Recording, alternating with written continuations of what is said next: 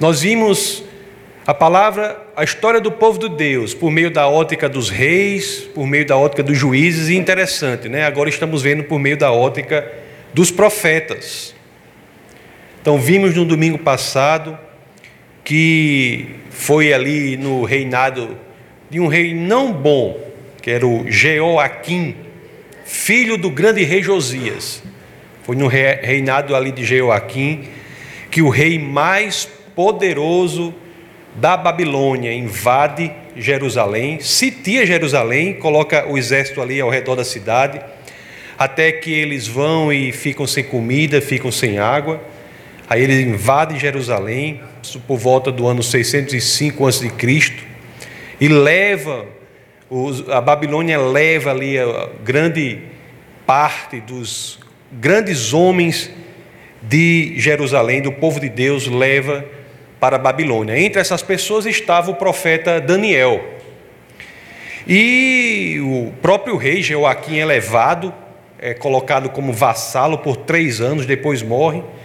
E o filho dele, o filho de Joaquim, Joaquim, assume o reinado de Judá, torna o rei do, do o, o rei do povo de Deus, o rei de Judá.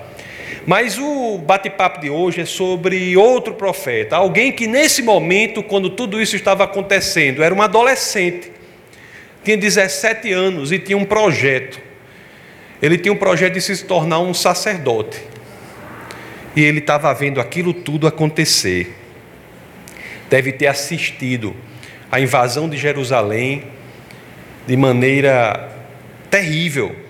Deve ter ficado absolutamente estupefato, paralisado, assombrado, petrificado, porque Babilônia estava invadindo Jerusalém e poderia até destruir aquilo que era a razão da sua existência, que era o templo. O objetivo daquele adolescente era ser um sacerdote no templo de Jerusalém. Ele deve ter pensado ali, né? Depois ele deve ter pensado assim: ah, ainda bem que eu fiquei aqui em Jerusalém. Babilônia saiu, eu fiquei aqui em Jerusalém, o templo está aí, então eu posso continuar meu, os meus planos né, de ser sacerdote. Mas o futuro sacerdócio dele, pelo menos da forma em que ele entendia, iria passar por uma situação que ele não esperava. Aquele adolescente, no momento de 17 anos, né? Oito anos depois dali, no ano 597 a.C., o sonho daquele jovem, agora já adulto, com 25 anos, né? Sofreu uma grande reviravolta. O que acontece é que a Babilônia volta a invadir Jerusalém. Ela seria novamente ocupada, só que não da mesma forma que antes, agora de forma muito mais bruta, muito mais brutal. Dessa vez a Babilônia levaria consigo não apenas o rei, o rei Joaquim, mas também dez mil outros homens talentosos, nobres, pessoas talentosas. E entre essas pessoas foi esse homem agora, outrora adolescente, 17 anos, agora com 25, um jovem foi levado pela Babilônia. E a cidade de Jerusalém foi destruída. Não havia mais pedra sobre pedra. O, inclusive, foi sobre os destroços da cidade de Jerusalém que nós, em outro culto, estudamos o livro de Lamentações. Foi ali lamentando sobre esses destroços que Jeremias escreveu aquele livro. Mas o que nos interessa mesmo para o nosso bate-papo de hoje é o seguinte: é que temos aqui a história de um homem que tinha um projeto, tinha um plano, tudo traçado. E esse plano exigia a existência do templo. Não havia para o sacerdote um sacerdócio sem a existência do templo. E agora o templo estava destruído e todo aquele sonho dele para a vida dele, toda a preparação dele todo o estudo dele, as orações, tudo na vida dele havia sido o quê? Destroçado, esmagado, vaporizado. O jovem se preparou ali por seus 25 anos de vida para servir a Deus como sacerdote. E agora? Ele foi levado de Jerusalém e o próprio templo foi destruído. Esse jovem é Ezequiel, sobre quem nós falaremos e sobre cujo livro nós falaremos. Dos 10 mil judeus que foram levados para a Babilônia, alguns foram feitos prisioneiros, outros foram, outros foram feitos escravos e alguns foram colocados em algumas colônias por ali. Esse foi o caso de Ezequiel.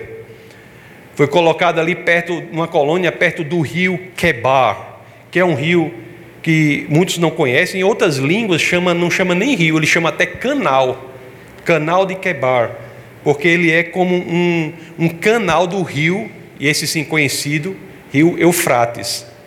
O rio Quebar, que alguns, algumas línguas a gente chama canal de Quebar, porque ele é um canal do rio Eufrates, e Ezequiel ficou ali, numa colônia perto dali, e eu fico imaginando aquele rapaz, naquela situação, tendo feito todos aqueles planos, com toda aquela preparação, olhando-se para si mesmo e dizendo assim: rapaz, eu nunca imaginei que eu chegaria numa situação dessa. Como é que eu planejei toda a minha vida e olho para mim mesmo e estou aqui, numa situação tão difícil. Você olha para a sua própria vida e diz assim às vezes, né? Como foi que eu cheguei aqui? Eu tinha tantos outros planos, né? Eu, quando jovem, me impressionava muito com aquela poesia Tabacaria de Fernando Pessoa, não sei se alguns de vocês conhecem. A poesia que ele diz assim, né? Mais ou menos assim, ele diz: Eu tenho em mim todos os sonhos do mundo, né? Tenho em mim. Aí ele diz, eu não sou nada, eu não quero ser nada, mas tenho em mim todos os sonhos do mundo. Será que a gente pode existir apenas como sonhos que não se realizam, né? Será que isso verdadeiramente é plano de Deus, isso? E ele estava ali sem entender o que acontecia. É muito interessante, viu? Ele lá, planejei ser sacerdote, Planejei servir ao Senhor e estou aqui.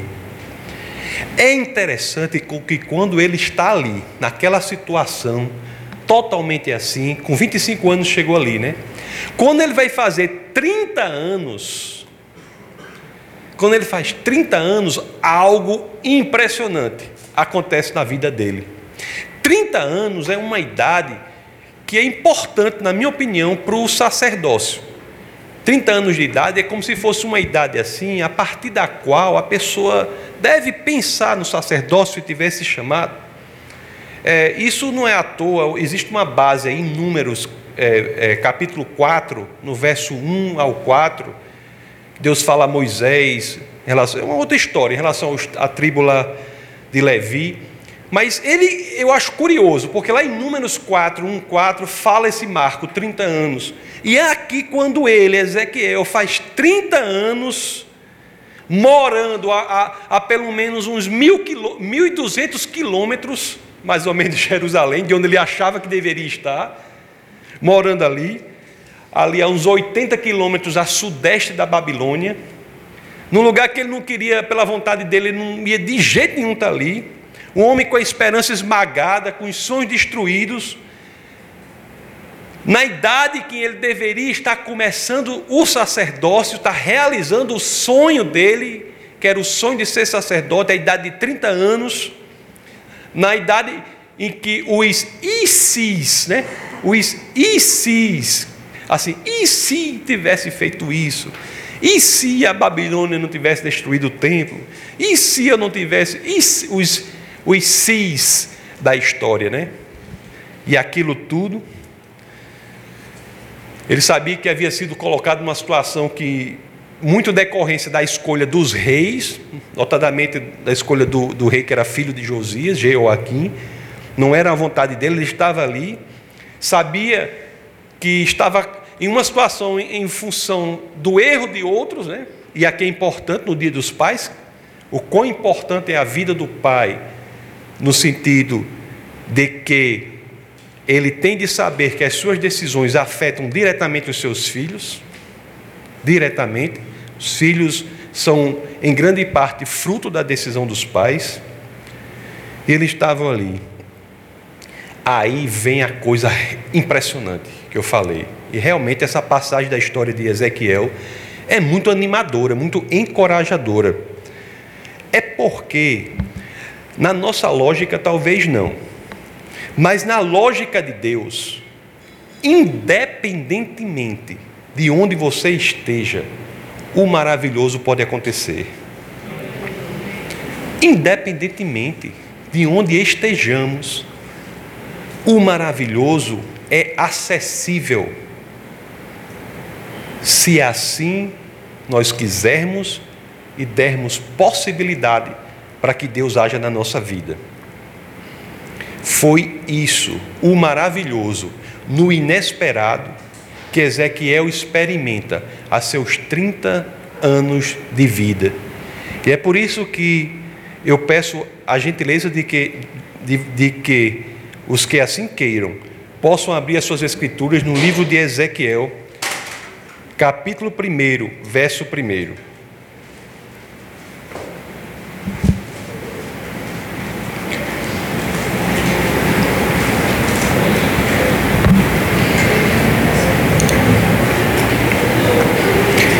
Assim dizem as Escrituras. Era o quinto dia do quarto mês do trigésimo ano, e eu estava entre os exilados, junto ao rio Quebar abriram-se os céus e eu tive visões de Deus. Como é?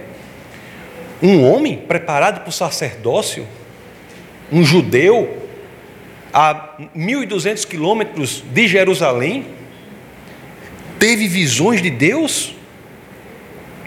Não precisou dos rituais do templo para isso? Não precisou nem mesmo oferecer sacrifícios para isso? E apesar de tudo, Ezequiel viu a glória de Deus.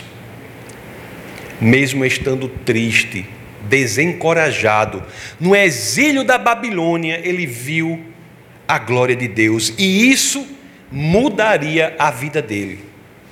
Daria direção para uma situação para a qual ele pensava que não havia mais saída.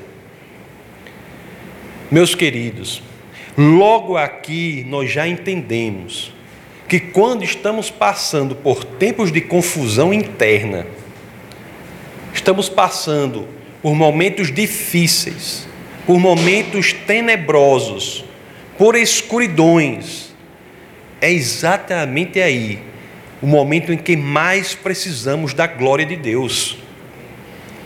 A visão que ele tem naquele momento é cheia de simbologias.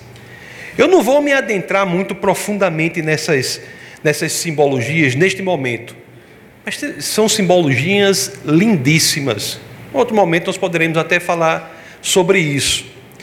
Mas uma coisa eu quero falar aqui, que está lá em Ezequiel, capítulo 1, verso 26. É o ponto importante para o nosso bate-papo de hoje. Ezequiel 1, 26 diz assim: Acima da abóbada Sobre as suas cabeças havia o que parecia um trono de safira, e bem no alto, sobre o trono, havia uma figura que parecia um homem. Sim, meus amados, mais uma vez aqui, é o Cristo que já aparecia ali a Ezequiel. No 27 aqui, o que é que nós vemos? Vi que a parte de cima do que parecia ser a cintura dele parecia metal brilhante, como que cheia de fogo, e a parte de baixo parecia fogo, e uma luz brilhante cercava, tal como a aparência do arco-íris nas nuvens de um dia chuvoso, assim era o resplendor ao seu redor. Essa era a aparência da figura da glória do Senhor. Quando a vi, prostei-me, rosto em terra, e ouvi a voz de alguém falando. Ele procurou em toda a sua capacidade vocabular. Procurou todas as palavras que ele conhecia e não conseguiu descrever aquilo que era a glória de Deus. A poesia religiosa é um exercício de falar o que não pode ser falado, não é? de dizer o indizível, de narrar o inenarrável, de expressar, colocar em palavra o sentimento que temos quando nos deparamos verdadeiramente com a glória do Senhor. E aqui ele estava ali, naquele momento, diante da glória de Deus e não consegue traduzir em palavras o que ele sente e apenas mostra em uma figura, demonstra no que ele agiu o que ele sentiu quando ele diz: Quando vi, prostrei-me, rosto em terra. A glória de Deus é assim, está disponível para nós e é grandiosa, muda o nosso coração. Uma vez ouvi o pastor, um pastor Smith falando do.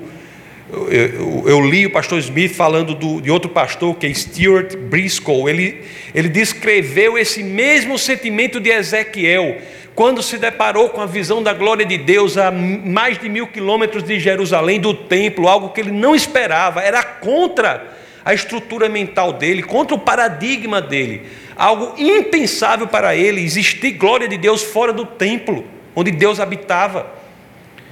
E ele diz: como ele pode descrever esse sentimento que está disponível para nós diante do Senhor? Só Deus é grande o suficiente para maravilhar uma mente treinada. E Ezequiel estava ali.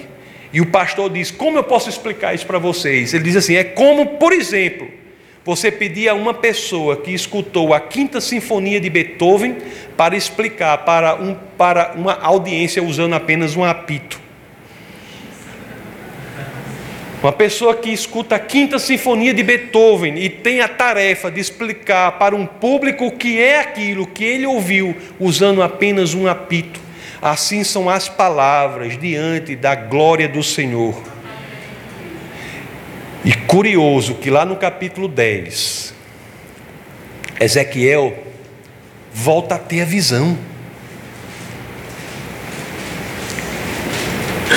Só que esta visão que ele tem agora, lá no capítulo 10, traz para ele, aí sim, uma quebra completa de paradigma ele passa a entender como as coisas de Deus acontecem, e era uma forma totalmente diferente, como a que ele, sendo preparado para o sacerdócio, tinha aprendido. Ezequiel 10, verso 4, diz assim: Então a glória do Senhor levantou-se de cima dos querubins e moveu-se para a entrada do templo. O que? A glória do Senhor está se movendo para fora, para a entrada do templo, para a porta do templo. Aí diz: a nuvem encheu o templo e o pátio foi tomado pelo resplendor da glória do Senhor. Como assim? A glória do Senhor deixaria o templo?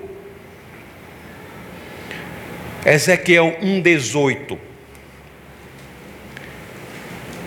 E a glória do Senhor afastou-se da entrada do templo e parou sobre os querubins. A glória do Senhor, meus queridos, mostrou-se ali fazendo algo que Ezequiel ou qualquer um outro que estivesse sendo preparado para o sacerdócio jamais imaginaria que ela poderia fazer. Ela deixa o templo e vai a um lugar específico que é o seu povo. A glória de Deus vai ao nosso alcance, se assim quisermos. Não há lugar tão tenebroso, lugar tão afastado. Não há Babilônia em que você esteja que não seja capaz de ser atingida pela glória do Senhor. Não há. Lá Ezequiel capítulo 11, versos 22 e diante, diz assim: Olhe só, imagine-se, imagine-se na pessoa de Ezequiel. Dizem, assim, então os querubins com as rodas ao lado estenderam as asas e a glória do Deus de Israel estava sobre eles. A glória do Senhor se levantou da cidade e parou sobre o monte que fica a leste dela.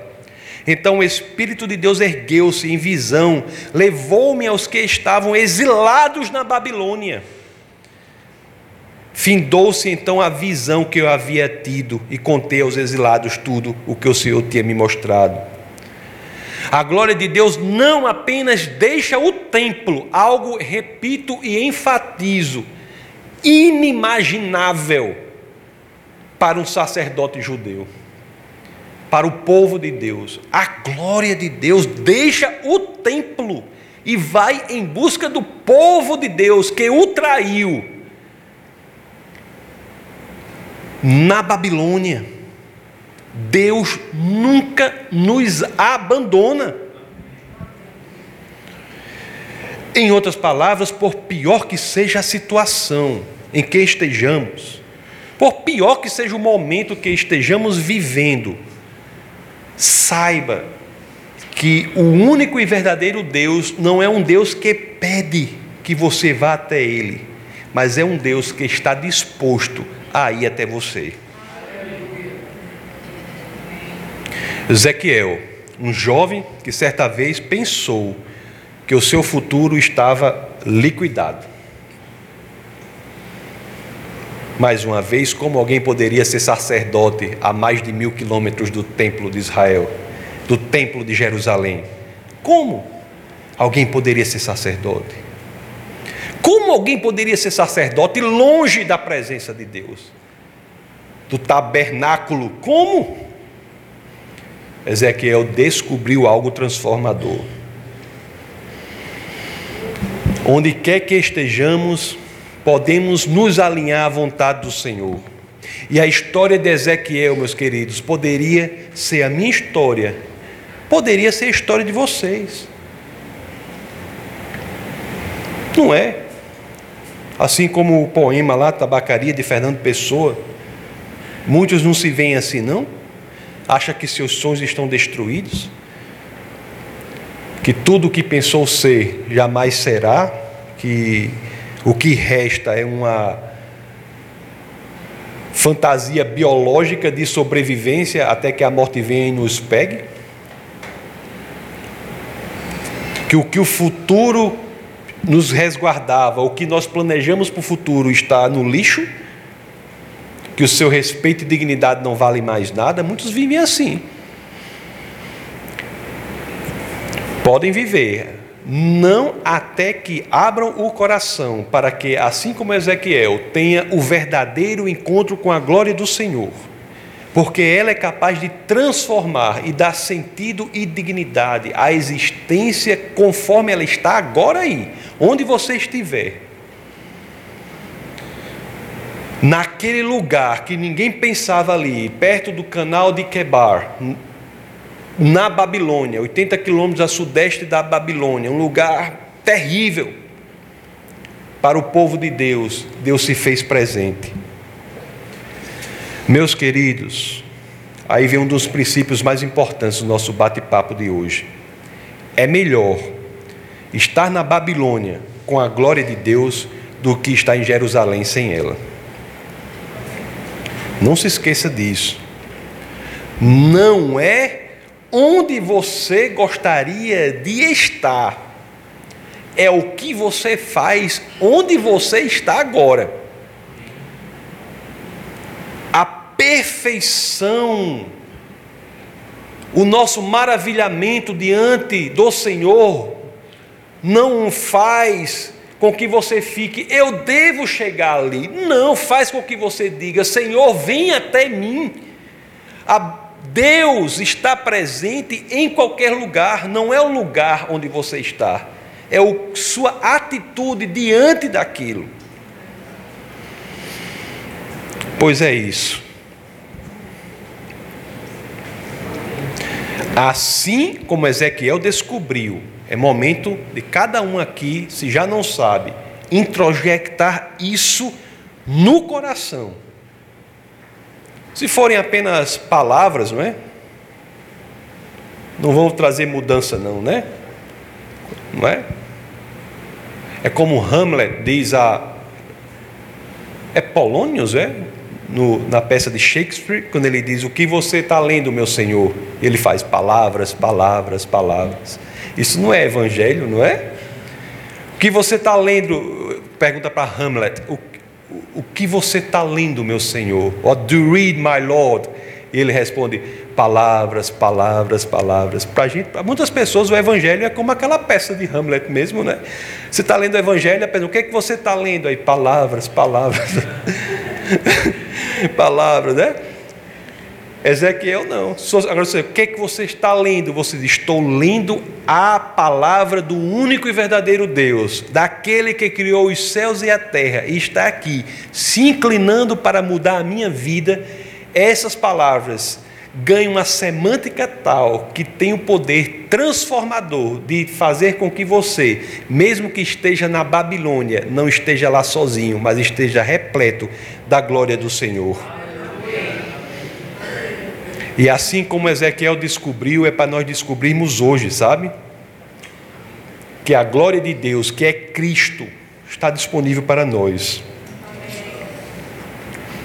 É para nós vivermos assim, diante dessa realidade, como está lá em Deuteronômio, naquela passagem belíssima, conhecida do capítulo 31, verso 6.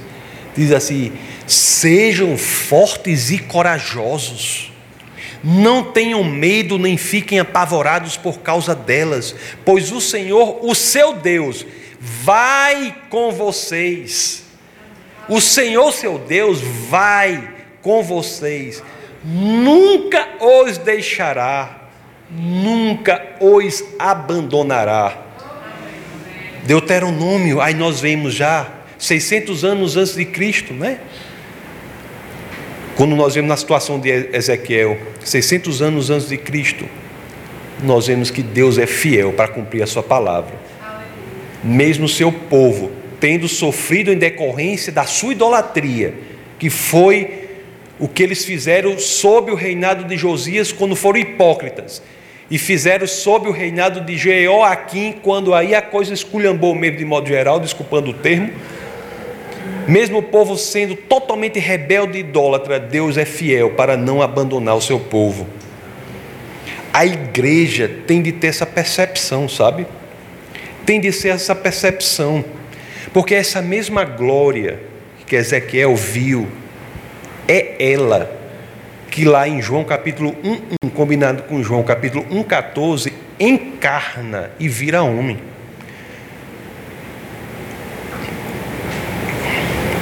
João 1,14, olha, aquele que é a palavra, em grego está logos, fundamento do mundo, o princípio criativo de Deus, aquilo que é a razão de todas as coisas serem, a palavra, o logos, tornou-se carne e viveu entre nós. Aí continua: vimos a sua glória, glória como do unigênito vindo do Pai, cheio de graça e de verdade. Cristo é a glória de Deus.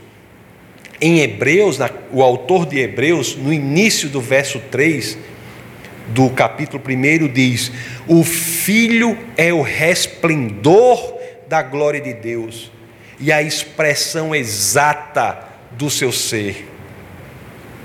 A glória de Deus, você verdadeiramente abriu seu coração para o Senhor entregar a liderança da sua vida para Ele e dizer: tome a dianteira, faça com que eu haja de acordo com a Sua vontade, ou orar como Davi orou, não apenas pedindo que o Senhor se esquecesse dos seus pecados, mas indo adiante e pedindo um coração novo, de acordo com a palavra de Deus.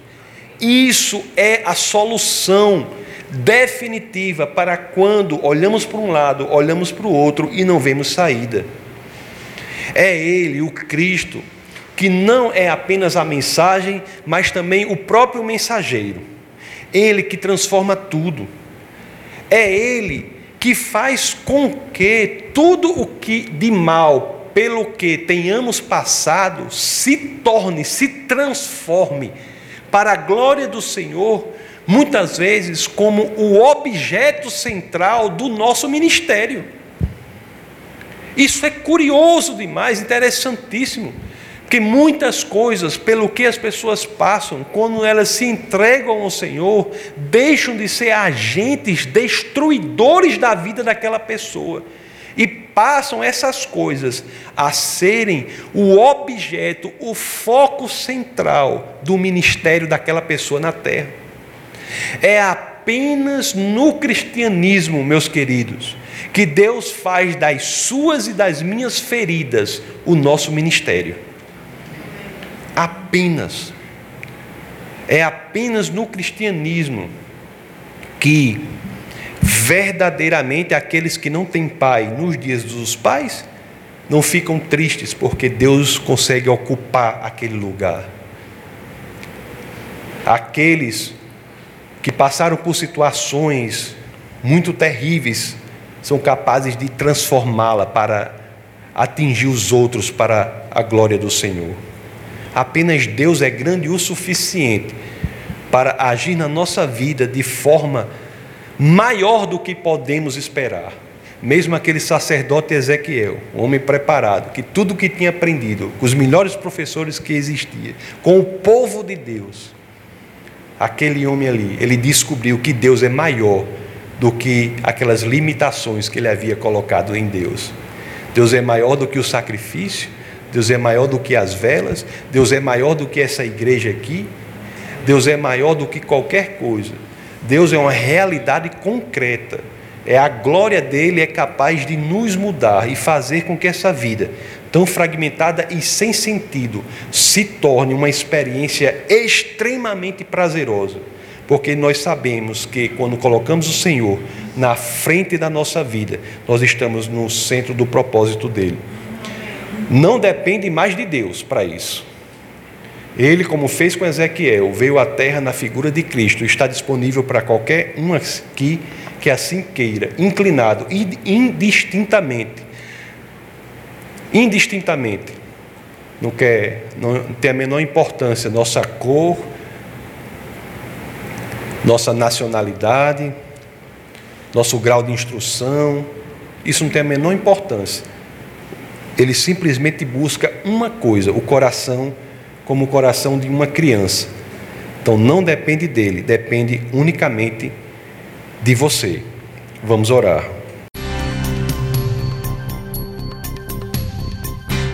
Essa foi uma produção do Ministério Internacional Defesa da Fé, um ministério comprometido em amar as pessoas, abraçar a verdade e glorificar a Deus.